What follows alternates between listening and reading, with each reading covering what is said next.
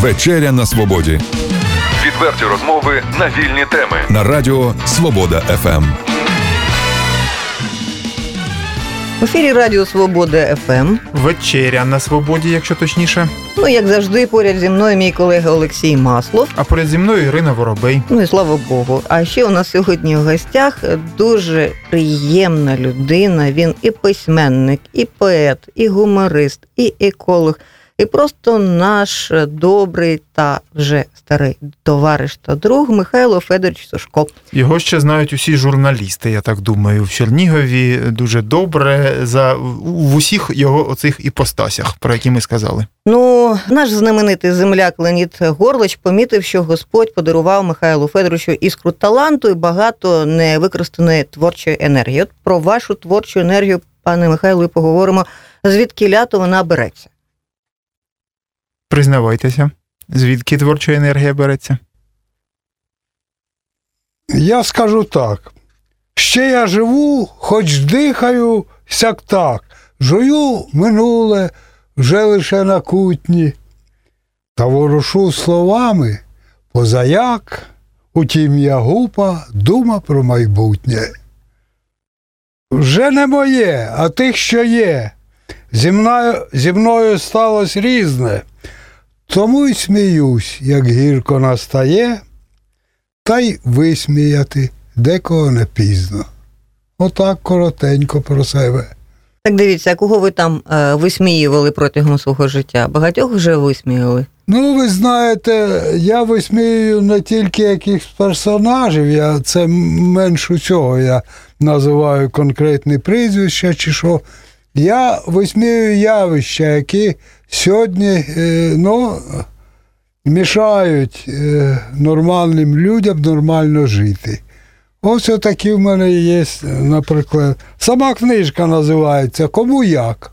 Одному так, іншому так. Ну, а взагалі я епіграфом, я вам його зачитаю. За своєї книжки я взяв епіграф Ярослава Гашика. Він написав так: життя це не школа для навчання манерам. Кожен говорить, як уміє. Пом'якшувати вирази чи вживати три крапки я вважаю безглуздим лицемірством. Бо ці слова вживають і в парламенті. Це не я сказав, це Ярослав Гашик. Тому в моїй книжці, е, де-інде можна зустріти, ну такі не зовсім може комусь вони слова приємні, але, Міцне слівці, але так? вони є, і ними говорить наш народ український. Тому я інколи їх і вживаю. А в примічанні я написав, що у цій збірці три крапки вживаються як стилістичний розділовий знак. Тобто я не матюхаюся, як дехто інший. Ну, а коли от ви вперше почали писати свої філітони, гуморески, коли то було? Значить, перше я написав, як був у, у, у п'ятому класі Ачишівської школи. Тоді, значить, я дуже роззлився на Мобуту Чомбе, коли вбили Патріса Ламумбу. Ух ти. І я Оце так так. розразився віршем, я пам'ятаю гад Мабуту, що людом не будеш ти забутий, бо тобі проклятий чомбе у штани підложать бомбу, а Патрісові ламумбу зліплять пам'ятник на тумбі. А що я так написав, тому що я тоді уявляв, що всі пам'ятники ліплять з глини, як у Постобрельській початковій школі Володимиру Іллічу Леніну. Це я ходив От, там от, отак, от, е, отак от вбивство Патріса Лумумби потрясло Да, і, но, хлопця з села Справа в Тюша. тому, що тоді е, цей такий патріотизм, інтернаціоналізм, настільки він був могучий, що цього вірша надрукувала Коробська районна газета. І я після цього, будучи редактором стінівки в Ватюшевській школі, почав у газеті друкувати у кожному номері свої вірші. Так за великим рахунком, ви наш колега, журналіст. Да, свої вірші. Так як сьогодні роблять, наприклад, Ну, та ж Деснянська правда, от де, е, значить, редактор редактував мою газету. Який номер не візьми, там Володимир Сапон. Ну, прекрасний журналіст, я його поважаю. Все, але в кожному номері його спогади із щоденника. Там Гільов, там, там багато прекрасних журналістів, але хотілося, щоб там же хтось був із народних мас щось написав. Пане Михайле, от знову повертаємося до вашої творчості. Якщо ви е, пишете свої гуморески, то вони про що? Про кого? Звідкіля ідеї беруться? Ідеї беруться із життя, по-перше. Наприклад, Ну, нав- наведіть ну, одразу приклад. Зразу приклад. Ну, наприклад, е, чому назвав я книжку «Ком- кому як. Я можу вам коротенько деякі е, з неї зачитати. Вийдеш. Давайте, Він однак не, не, дуже, не, не дуже довго, він, щоб він було. короткий, так. Да. Ну, поки Михайло Федорович шукає цю гумореску відривок від е, відривок цієї книжки, я хочу наголосити, що колись е, ми з Михайлом Федорович- Федоровичем проїздили, мабуть, е, всю область, адже він працював в управлінні екології. І знає про проблеми екологічної Олексію майже все. Ми боролися із листям, яке палили. Ми об, об- обходили всі береги Десни в Коробському районі. Ми, я там, до речі, перше бачила плоти, які переправляються через міст. Це я зуби вам, е, слухачі, заговорю, поки там Михайло Федорович шукав відривок. Знайшли вже? Да, я Давайте. знайшов. Справа в тому, що я просто е, інколи спостерігаю, а інколи згадую. От тут я згадав. В ті часи, ще як був колгоспний лад, так от е, трапилось таке. Перед Новим роком у колгоспі шлях Ілліча голова у клубі роздавав чи дарував нагороди. На тобі, свате, лише кожуха, бо в тебе і так з горла пре. Зиркнув на передній лаві його секретарка, така гарна та пишна, та й чоловік їй десь повіявся. Може, загрібаю їй панчоху гроші. Він Іди сюди, люба любонько, бери оцю шаль голубую, вона якраз до твого личенька. Ланковій огірочної бригади подарував Оренбурзький пуховий платок. Колгоспний пасічник одержав іноземне, а мой з самого конотопа барильце меду. Бо і в голови таке вже є. Придивляється, хто там ще залишився необдарований. А там із-за лисих голів і неоренбурзьких хусток проглядається ще одна на задній лаві. Підходить ти, Мокрино. Артіль тобі дарує панчохи, байкові. Бо ти така тендітна й худюща, що аж ребра світяться. Не дай Боже простудися, хто тоді корів доїтиме. А це в місці. На обідній перерві, прямо в цеху шкуродерні рога й копита, директор теж перед Новим роком вшановував підлеглих, бо відразу після роботи з головбухом на замочку. Найкращому шкуродеру вручив грамоту. Хай не тільки тут, а й домашні знають, що в тебе руки недаром обдерті, бо ти вже стільки обідрав, що скоро й драти буде нічого. Всі аплодують.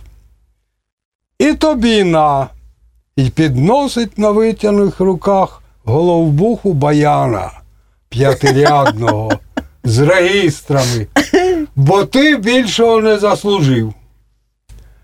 А це чув нещодавно, як сусідка пригощала свекра. Їжте, таточку, їжте собі на здоров'я. Цього супчику з вялими бичками, бо валяються під припічком, може, відтоді, як чумаки ходили у Крим за сіллю.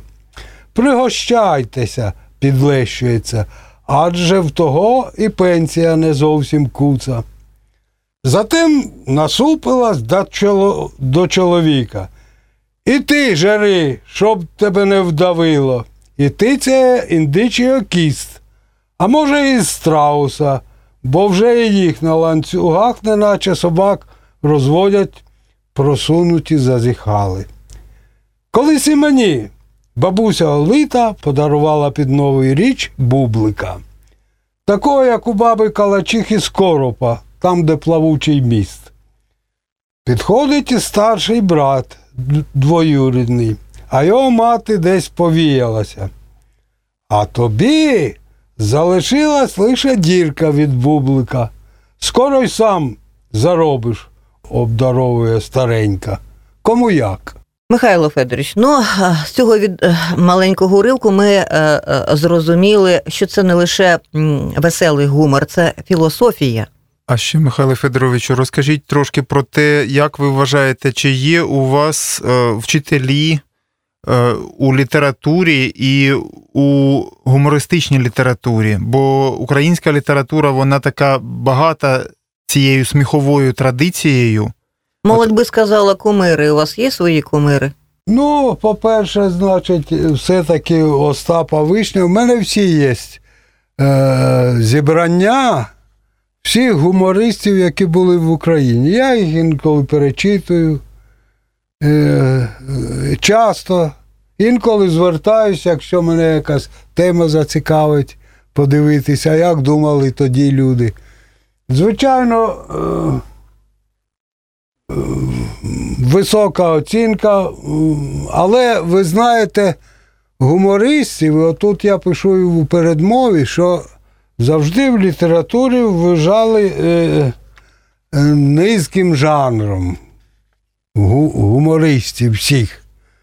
До речі, гумористів е, вічно вони гнані були. Їх то арестовували, то садили, але, як бачите, люд їх визнав, люд їх е, признав, і, до речі, до сьогоднішнього дня вони користуються е, великою шаною в людей. Бо, е, бо сміх, як кажуть науковці, він продовжує життя.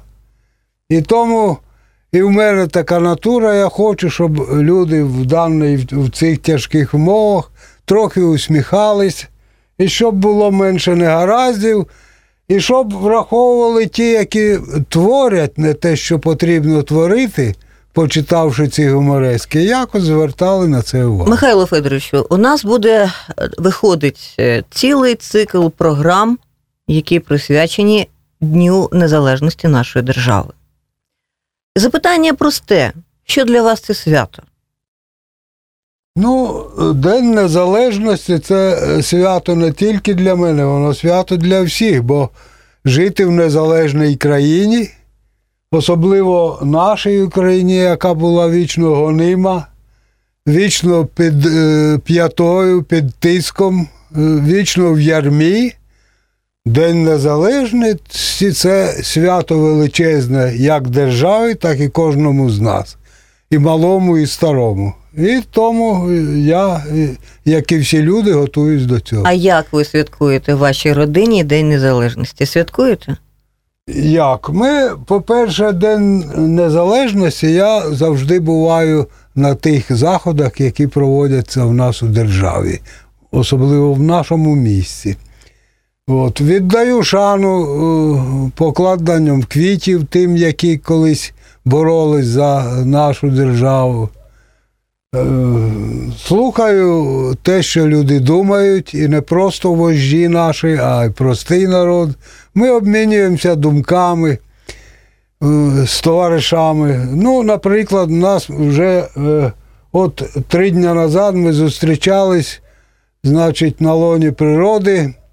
Значить, київський Валерій і Сергій Демченко, Демченко, який колись очолював Госарбітраж України, був присутній Леонід Коваленко, сьогоднішній горлач.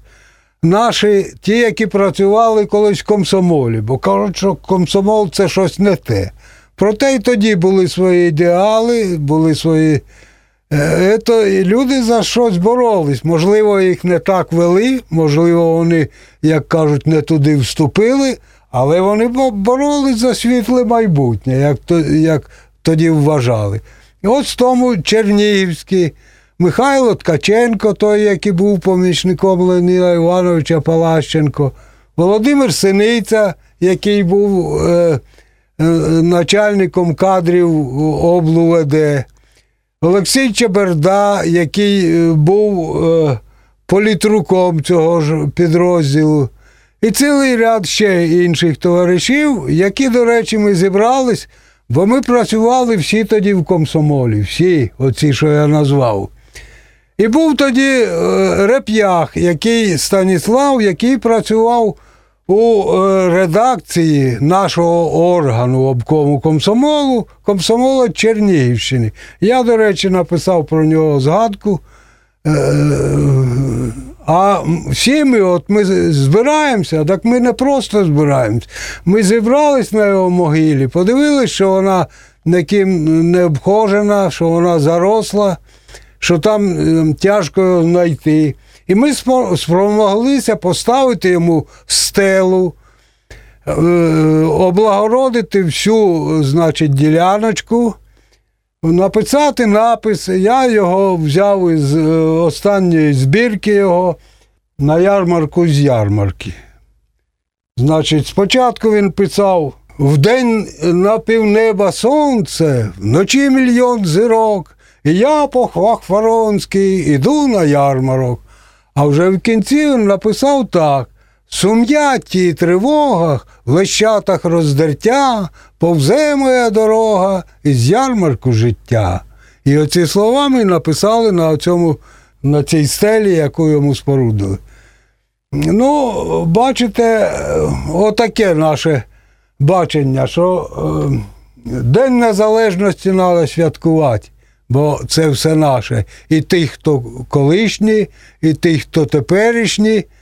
І е, потрібно нам думати про те, е, що буде. А скажіть, от е, ви вже ж зачепили цю тему. Взагалі, якщо коротко, тільки, будь ласка, е, де вам довелося працювати, у яких сферах, і як це відобразилося у вашій творчості, як вплинуло на те, що ви писали і пишете? Спочатку я працював у, е, в низових е, ланках комсомольських, потім дерся по щаблям комсомольської ієрархії, е, працював в обкомі комсомолу. Після цього я працював заступником голови Деснянського райвиконкому 8 чи 9 років. Потім біля 10 років я працював заступником голови міськвиконкому. А потім, як е, все, що ми набудували, почали розбудовувати, тоді я, е, значить, подивився, що, е, мабуть, в самовладді мені не місце, і я пішов охороняти природу. Працював заступником обласного управління екології. До речі, переїздив з вашими половиною в той час журналістів і, і Аллою Клименко, і Тетяною Тітова вона була тоді. І з вами особисто я їздив багато декуди. І е, з вами теж ми бували в районах. Тому все це, е, оце життя, воно відобразилось у моїй творчості. У перших книжках це вони були е, ті п'ять книжок, які були до цього видані. Там є, е, значить, згадки про те, що було, є згадки про те, що є сьогодні. І в цій книжці е, е, є аналіз, а все-таки як реагує народ на такі критичні виступи, що колись були в мене. Ну, в телебаченні тоді мене якраз приглашали. Мабуть, ну, в два тижні точно один раз я виступав. І е, я пам'ятаю, що більше року звучало перед кожною екологічною передачею. Їв і слухав солов'я, і там залишив своє я. Е, Зламав дубця, е, зідрав кору, сміття залишив аж гору. Це воно йшло як перед кожною е, екологічною перед. До речі, їх тоді було, е, значить, дуже багато. Сьогодні я вибачаюсь, е, ця тема менше цікавить журналістів, мабуть. Це були Тому такі ролики, я хочу менше. сказати. Це були такі ролики у нас на телебаченні. Чому я про це хочу сказати? Тому що ці рядки, які ви тільки що процитували. Е, Я начитував е, ваш покірний слуга, тому, тому е, трошки причетний теж до цієї справи. І бачите, ви вже стали класиком, Михайло Федорович. Михайло Федоровичу, ми хочемо сказати вам, що на превеликий жаль, е, нинішні управлінці, екологічні чиновники, вони чомусь не дуже охоче спілкуються з журналістами. Ми їх запрошуємо і до студії. Ми е, хочемо робити з ними матеріали. Ми пропонуємо виїзди, однак е, Не, не завжди погоджуються. Я вам поясню, чому це так. Справа в тому, що е, нинішня влада, я маю в верхах, їх теж не дуже цікавить екологія, е, їх більше цікавить, як би більше хапануть сьогодні. Тому Міністерство екології, яке було, значить, вони реорганізували. В областях вони управління екології ліквідували взагалі, залишили лише інспекцію екологічну.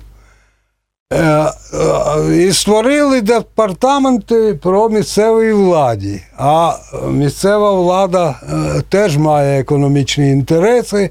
Інколи, значить, в угоду погіршенню екології. Ну, ви подивіться, я там пишу у книжках, що сьогодні, сьогодні тяжко в області скоро й дубця знайти на домовину, тому що в тому самому відділі екології в інспекції залишилось там чотири якихось чоловіки на сотні бандюків, які рубають і рубають. І, е, як бачите, е, ця е, реорганізація вона не пішла на користь екології. Їх обділили можливостями, з них вимагають багато чого, а прав у цьому департаменті майже немає, щоб притягти когось до відповідальності і таке інше. І, мабуть, саме через те екологи і не йдуть до вас на контакти, бо їм особливо нічим похвалитися. Хоча окремі досягнення є, е, як завжди, в будь-якій роботі, і сьогодні у них теж. А ви ще скажіть, так, звичайно, що це надзви... дуже е, тяжка проблема вирубування е, лісу у нас, так? А е, ще скажіть, зараз проблема, яка ну, викликає дискусію, це будівництво, і деяких із, із них вже працюють в області, наприклад, у Корюківці. Е, це теплоелектростанції, ТЕЦ.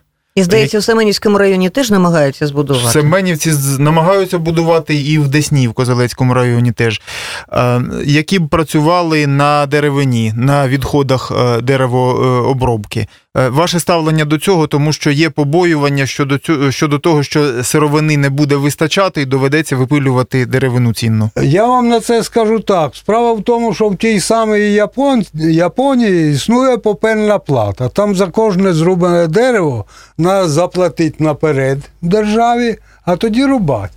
Так там е, не, не що не пропадає, не гілля, не шигалиця, не пеньки, не е, там якась е, рослинність. І окрім того, той, який взяв ділянку на вирубку, він повинен за свої кошти насадити ліс і довести його до того, щоб він піднявся. У нас, на жаль, цього е, немає. Проте у нас достатньо, якщо використовувати деревину правильно, дуже достатньо для того, щоб будувати ці е, ТЕС, бо е, краще, ну, це, так сказати, воно набагато дешевша електроенергія, і вона тільки піде на користь. Тому я за те, щоб таке будували. Е, За кордоном не тільки деревину, використовують і е, соняшник, е, і, значить, люпини, всі рослини, деякі спеціально засівають лани, щоб використовувати на такі станції. Тому це правильно. Але я, наприклад, не зовсім згоден з тим, що в нас хочуть побудувати е, сміттєпереробний чи, чи ж мусорозжигательний як завод біля ТЕЦ. Він нам потрібен в місті. Його треба.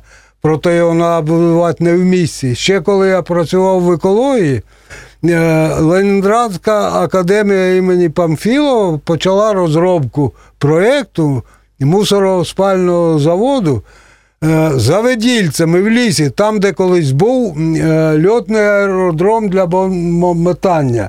Це дуже далеко від населених пунктів, тому що вплив все-таки викидів, ну, ви попробуйте спалити тряпку. ну, Тобто запах для району Масани буде дуже неприємний.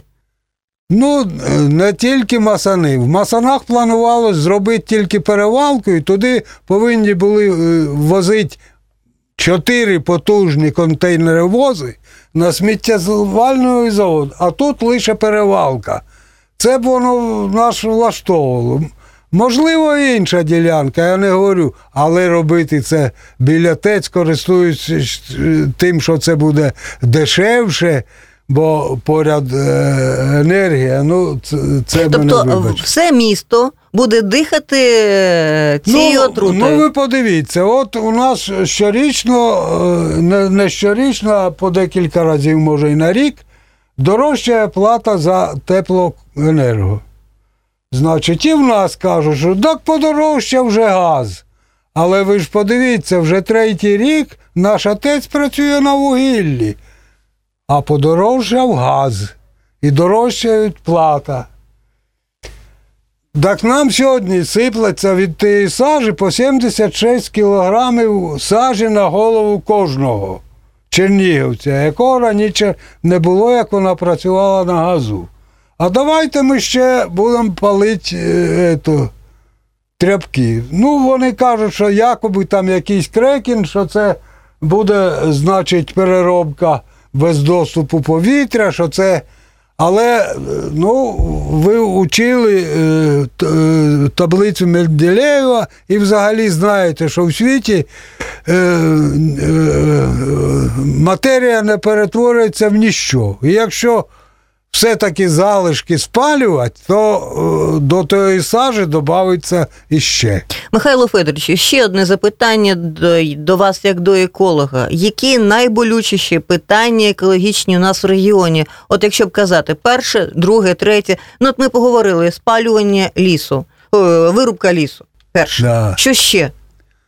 Ну, по-перше, є негаразди в нас і з водними ресурсами. До цього часу, хоч багато в цьому плані, я вам скажу, зроблено. Це тампонаж недіючих свердловин, а їх е, е, тисячі по а що таке тампонаж? Я... Тампонаж це закриття, щоб не було з поверхні доступу до підземних е, горизонтів, недіючих свердловин. Вона вийшла з ладу і нас затампувати, щоб туди нічого не попадало. Так само, як колодязі, е, шахтні колодязі повинні е, навколо асфальтувати, там, бетонувати і все, щоб туди не попало те, що є у дворі, в кошарі, те, що е, ти удобрюєш на городі і таке інше. Тому проблема є з водними ресурсами. До цього часу ще все-таки не всі очисні споруди робот, е, працюють ефективно. Хоч в цьому напрямку я вам скажу, що за останні роки за счет екологічних фондів та й участі держави е, зроблено в цьому напрямку немало. Але проблеми є. Ви візьміть наш той самий стрижень. Ось у цій книжці читачі знайдуть, що я писав спека чи байдужість. Це було написано у 2002 році. Тоді ми писали, що немає господара, бо міськвиконком не може бути господарем. Це повинна бути організація, як Києві Плесо. Е, Це громадська, не, кому... не комунальна організація, яка має спеціальних фахівців по воді, е, робить аналізи, має відповідну техніку і може вхажувати. А в нас ЕЛУАД це дорожня організація, яка не має нічого. І фахівця жодного, і лаборанта жодного. І вона керує в нас оцим каскадом озер на, на стрижні. Ну, так я там і пишу. Можливо, і в нас створити як не комунальне плесо, то віддати е, якимсь е, е, розумним підприємцям, які там організують, значить, і відпочинок, і за відповідну плату будуть е, значить, все-таки за цими. Так я там і питаю, так пройшло з 202 року скільки років? А хто сьогодні господар цього водойму? Можна назвати? Якщо по області цим займається водгосп, то вони кажуть малими річками і каскадами, які є на малих річках, водгосп обласний. А вони кажуть, а в місті це міське, то не наше. От не наше. Значить, нужно, щоб була відповідна організація з фахівцями, і тоді воно буде. Колись в свій час ще мені прийшлось будувати насосну станцію, яка качала б з Бобровиці, ми колектор проложили, перші водообміни пройшли. Ми повинні оту воду, яка у верхах, міняти е, за літо 8 разів весь об'єм.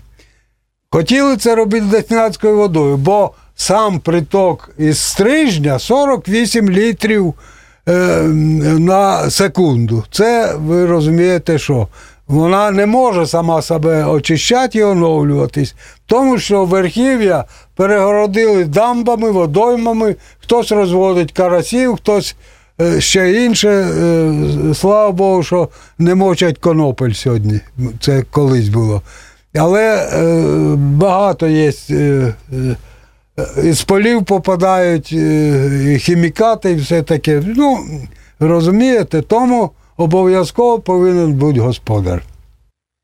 І ще трошечки все-таки е, про вашу творчість. От е, ми вже звернули увагу на те, що от ваш багатий життєвий досвід, всюди, де ви працювали, і не тільки працювали, а ще й спостерігали за життям. Оці життєві ситуації відображені в ваших текстах, так? От про це трошки розкажіть, е, бо е, ви, я б так сказав, народний такий поет, е, народний письменник. Тобто, що в житті побачили, знаєте, у гарному розумінні, що бачу, про те співаю. так? Ех, якби ви про дитинство своє Значить, розказали. ну, по-перше, у мене є тут дві, два розкази. Один райський куточок без доходу, а другий, е, значить, а озера голубі. Там я, до речі, споминаю, що ваша Гала туди їздить на сніданок туриста. Е, Там є розповідь. Да, так е, 10 років назад я написав е, в 207 році, як я пам'ятаю, райський куточок без доходу. Це критичний матеріал, як казахи із своєю бідною природою е, живуть у е, 10 разів краще, ніж українці, особливо рібкінські, які мають, і ми маємо таку прекрасну природу. Це я виступав на всесоюзній нараді, яку проводив Олександров у Казахстані про проведення е, рекреації, тобто організації відпочинку. І тоді я прокритикував серйозно рібкінців, волошнянців, усіх кажу, так люди ж можуть. У тому самому Бердянську я приїхав відпочивати, вориною загородили і обкопали канавою берег, і драли з нас гроші, сільська рада, за кожне місце, за кожного чоловіка, за стоянку автомобіля, а там зробили лише туалет на три очка. От, і все. І рукомийник на, на дві е, шайки. е, Да. Так, і після цього я вам- вам скажу, ви ж знаєте, що сьогодні робиться. І там у мене є другий розказ, а озера голубі. Тобто те, що колись виступила з критичним матеріалом, значить, е, журналісти виступили, і, і все, воно аукнулось. Михайло Федорович, а ви дійсно вважаєте, що зараз те, що відбувається на Голубих озерах, коли туди приїжджає величезна купа людей, величезна, що вони, ну там, начебто, буцімто вивозять це сміття, однак половина того сміття під так і залишається під тими соснами, що це дуже а, позитивно для того району, і для тих для тих сіл, які значить, поряд. я вам доповню. Справа в тому, що Голубі озера підприємець Чагус у свій час узяв одно з Голубих озер, а їх там чотири в тому ж районі. І відпочиваючи їдуть не тільки там, де є туалети, біотуалети, і де обладнані, значить, і е, турбази, і стоянки, і там все. Все зроблено для того, для відпочинку. Так от на отих озерах якраз цього немає. І я там пишу, що це нелегко було, можливо, місцевій владі, бо вони якраз ці озера не належать Олешнянцям. Вони е, належать Добрянському лісгоспу, який нічого для цього не вклав. І, а Олешнянці не захотіли взяти оренду, так само, як узяв Чаус у них. І оце він е, там розвиває оце все, що є сьогодні. Тому я й Тобто кажу, олешнянці, е, якщо були б розумніші, могли б на цьому заробляти. Да, так само, як і цьому. Чаус. Тим більше, що там вони сидять безробітні, окрім, значить, е, е, цієї е, там, е, як е, ус, ус, ус, Фабрика збагачуванням піску, так? Ну, да, ну, піску це. Вона е, то державне підприємство, і вона олешнянці від цього нічого не мають. Вони, я пишу, вони навіть бренд би взяли, то, що використовує цей підприємець, і брали з нього гроші за бренд. Олешнянські голуби озеря. Вони не олешнянські, оказується, тепер. Так я там рекомендую, що ще й сьогодні не пізно олешнянцям.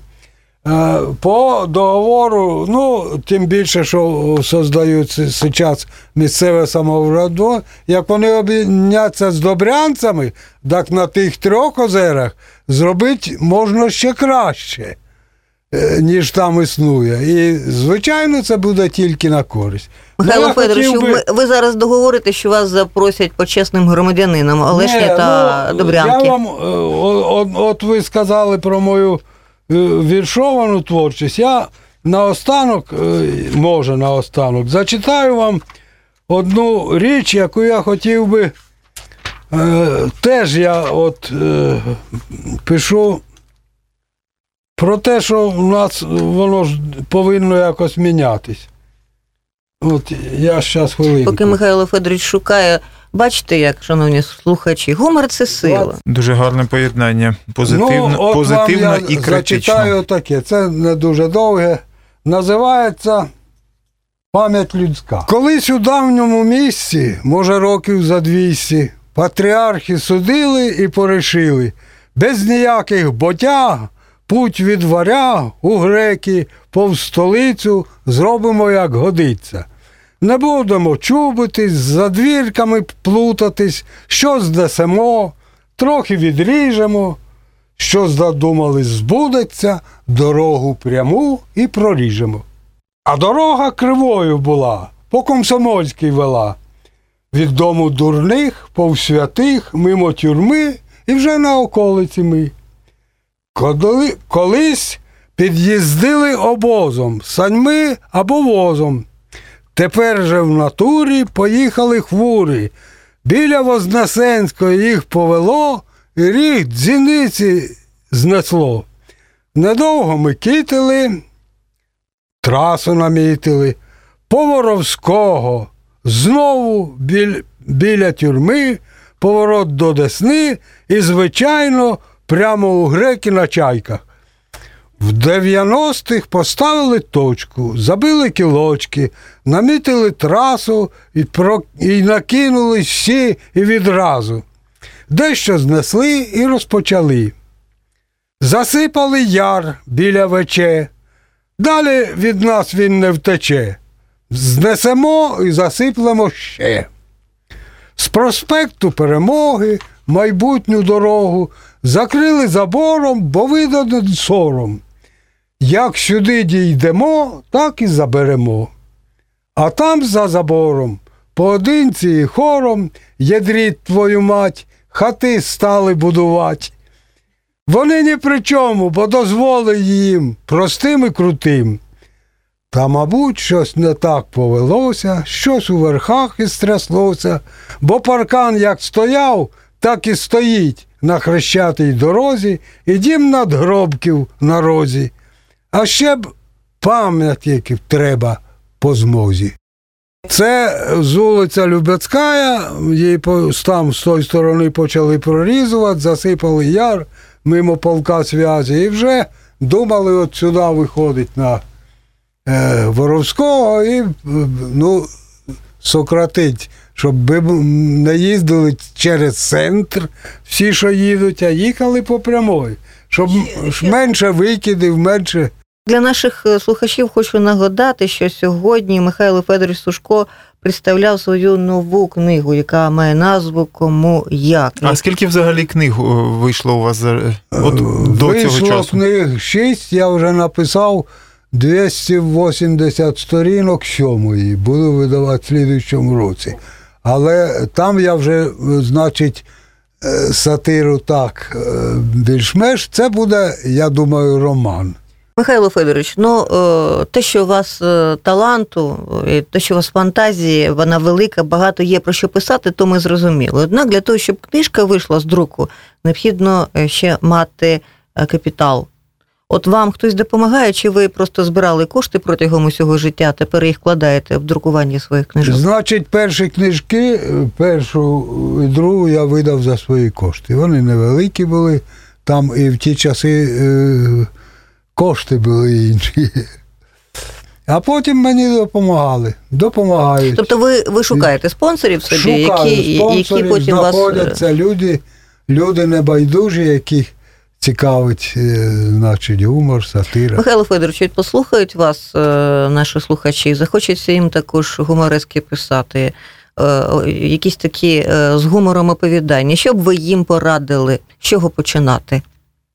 Ну, ну, по-перше, як і кожній людині, якщо ти хочеш писати українською мовою, то її потрібно знати, от, вивчати там, да. По-друге, треба подивитися, а що, е, як писали раніше гумористи. А е, потім треба, значить, знаходити тему, яка б була цікава для е, сьогоднішніх людей, для сьогоднішнього покоління. От, і викладати, значить, мовою доступною, але щоб воно було з гумором, дійсно. Якщо є така е, жилка в людині трохи, так він може писати. А як, ну, буває, що ні, так тоді й не пиши. Ну що ж. Михайло Федорович Сушко, поет, письменник, журналіст, наш колега, еколог. І людина з великим життєвим досвідом, яка е, цей досвід втілила і втілює у своїх текстах віршованих і прозових, і зараз пише роман. А ми б про екологічні проблеми, Михайло Федорович, з вами б ще поговорили. Тому запрошуємо говорити ще й про екологію. У нас дуже не вистачає фахівців з екологічних е, питань. Дякуємо вам за чудову розмову. Дякую. Дякую вам. Відверті розмови на вільні теми у програмі Вечеря на свободі Тричі на тиждень у понеділок, середу і п'ятницю о 18.00. на радіо Свобода ФМ.